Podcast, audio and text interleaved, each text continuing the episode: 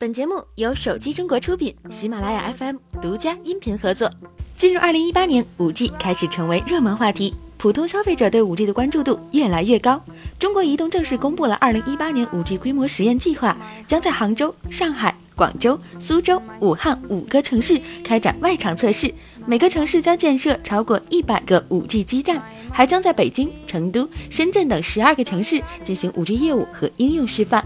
中国电信和中国联通也计划在二零一九年实现五 G 试商用，二零二零年实现正式商用。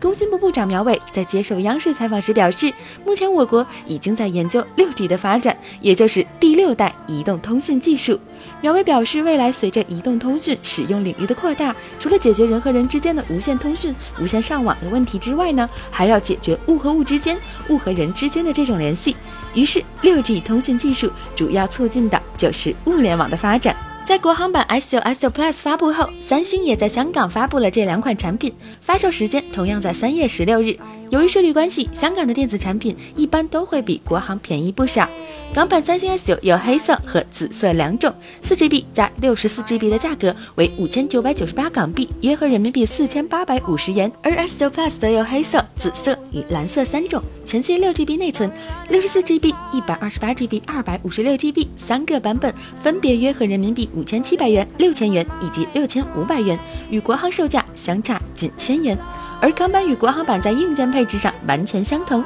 因此能够实现与国行通刷，Samsung Pay 和全网通等功能也都支持，因此港版能给用户省下不少钱。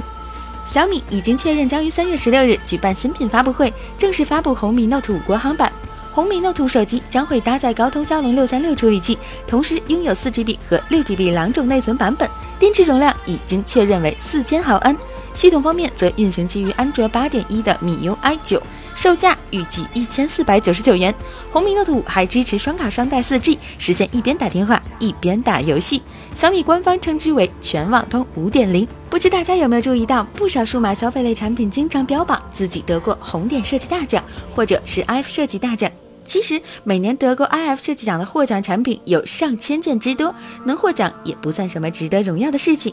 在 iF 设计奖中最有分量和价值的是 iF 金质奖，每年只有几十个产品能够获奖。索尼的 Xperia XZ1 获得了2018年 iF 金质奖，这是智能手机领域唯一获此殊荣的产品。除此之外，索尼旗下的 Bravia A1 系列 4K OLED 电视、索尼 PS4 Pro 以及索尼电子纸 DPT-RP1 也获得了 iF 金质奖。不知道各位网友们怎么看呢？欢迎大家在评论区留言，发表你的看法吧。